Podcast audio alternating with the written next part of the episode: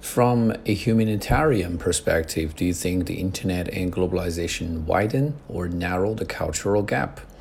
I do believe that the internet and globalization actually narrow the cultural gap.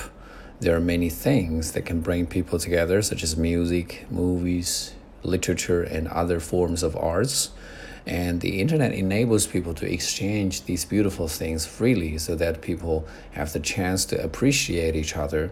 But every coin has two sides. Some cultures or some people who are not very tolerant would probably attack other cultures which are different from their own. In return, others will attack them as well. And when this uh, goes on, uh, this could become a vicious circle that deteriorates the situation.